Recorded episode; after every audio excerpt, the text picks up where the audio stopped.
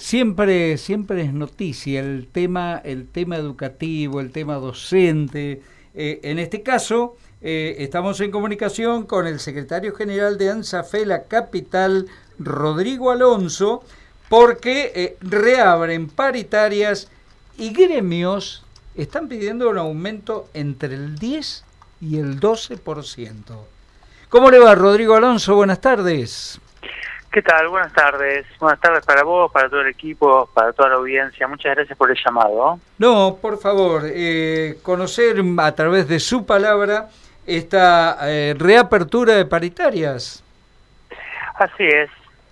Un hecho, bueno, que nosotros veníamos exigiendo, ¿no? Creemos que es una convocatoria a destiempo porque nosotros entendemos que esta convocatoria para discutir el aumento de la situación salarial debía llevarse adelante ya con algunos meses, por ejemplo, algunos meses atrás, porque está claro la pérdida del poder adquisitivo del salario que tenemos las trabajadoras y los trabajadores. Así que bueno, eh, después de tanto insistir, el gobierno de la provincia nos convoca para el próximo jueves 23 de septiembre a una reunión paritaria. En esta reunión esperamos de que el gobierno presente una propuesta, una propuesta que venga en línea con las necesidades que tenemos los trabajadores, de poder mejorar nuestro salario, de poder mejorar el poder adquisitivo, de también que venga en línea con los cumplimientos de las paritarias, ¿no? Porque en el mes de marzo se acordó claramente de que se iba a blanquear todas las sumas no remunerativas y no bonificables que fueron otorgadas en el año 2020.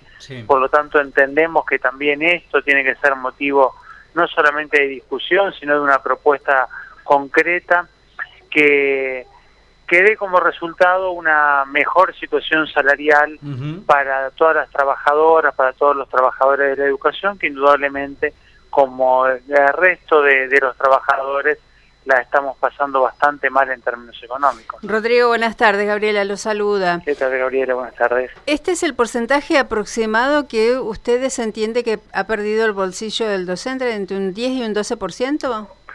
Nosotros que entendemos que hay un marco de referencia que es la paritaria nacional, una paritaria que se convocó en el mes de agosto, que estaba fijada en un 35% en el mes de, de marzo y que eh, a partir del mes de agosto, luego de, la, de las discusiones paritarias, el aumento llegó, pasó del 35 al 45,5%, con una reapertura en el mes de noviembre para seguir evaluando los últimos dos meses del año. Nosotros entendemos que ese marco de referencia es con el cual debemos ir a discutir. Nosotros creemos de que todos los cálculos inflacionarios están centrados entre un 45 y un 50%, tuvimos un 35% de aumento, por lo tanto entendemos que hay que buscar un mecanismo por el cual no solamente no perdamos ante la inflación, sino también que empecemos a recuperar, porque está claro de que los años anteriores y sobre todo el año 2020 ha sido un año en donde hubo una pérdida muy considerable del poder adquisitivo del salario, ¿no?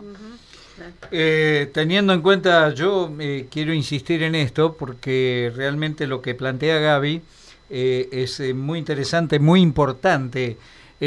Sabemos que la inflación va mucho más rápido que, los ingresos de cualquier trabajador, no solamente de, de, los docentes. A mí, en lo personal, un 10% me parece algo, es poco, por lo que entiendo, ¿no?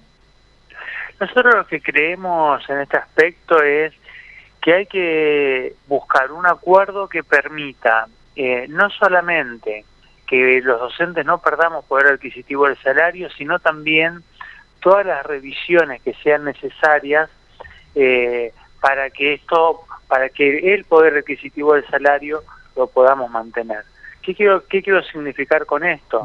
De que ante una economía eh, tan poco previsible como es la economía argentina, está claro de que hay que discutir un aumento que nosotros indudablemente intentaremos que sea el mayor aumento posible, pero también tiene que, tiene que estar establecido cláusulas que nos permitan ir revisando el salario, ir revisando el poder adquisitivo del salario, para que no suceda como ha sucedido años anteriores, en donde la pérdida del salario ha sido eh, considerable. ¿no? ¿Van a solicitar la cláusula gatillo nuevamente? Nosotros más que la cláusula gatillo, nosotros lo que queremos es una cláusula de revisión, porque la cláusula gatillo que para nosotros fue muy importante en una etapa eh, en donde había muchísima inflación en la República Argentina, eh, tampoco implicaba de que no hayamos perdido poder adquisitivo del salario, porque tenía un mecanismo que es muy técnico, lo voy a tratar de explicar lo más eh, sintético posible, en donde los aumentos de la cláusula gatillo no estaban eh, relacionados al salario inmediato anterior, sino estaba relacionado a un salario del mes de febrero de ese año. Entonces, siempre cuando uno hacía, eh, cuando uno hace un análisis del porcentaje de aumento del año, de la inflación y lo que y el aumento real de, bolsillo, notaba una diferencia. Nosotros lo que queremos, eh, lo que creemos, Gabriela, es que en este aspecto tiene que haber algún mecanismo que nos permita volver a sentarnos y volver a conseguir un aumento en caso de que la inflación supere lo acordado en, el, en la mesa paritaria. Em, bueno, la ministra en las últimas horas dio a conocer que las, el dictado de clases, el año lectivo, va a finalizar el próximo 21 de diciembre, como lo toman ustedes. Esto estaba establecido en el calendario escolar. Lo que a nosotros nos parece que es importante empezar a discutir el, el por qué se eh, introducen temas, eh, por ejemplo, en este caso una fecha del 21 de diciembre para finalización del ciclo electivo, cuáles serían los objetivos para poder mejorar los procesos de enseñanza-aprendizaje. ¿Qué quiero significar con esto? De que el gobierno está tomando definiciones unilaterales. Por ejemplo, la ha tomado con la presencialidad. Lo que nosotros creemos es, tiene que convocar a los trabajadores para discutir.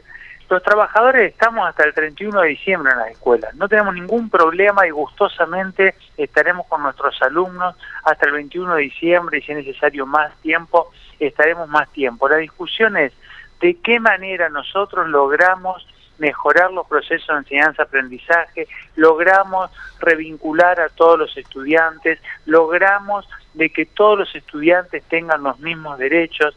Fíjate vos que se está aplicando la presencialidad plena y en el departamento de la capital no todas las escuelas tienen la presencialidad plena y no todas las escuelas lo tienen porque hay escuelas que por su infraestructura escolar no permiten, eh, es imposible llevar adelante la presencialidad plena. ¿Qué origina esto?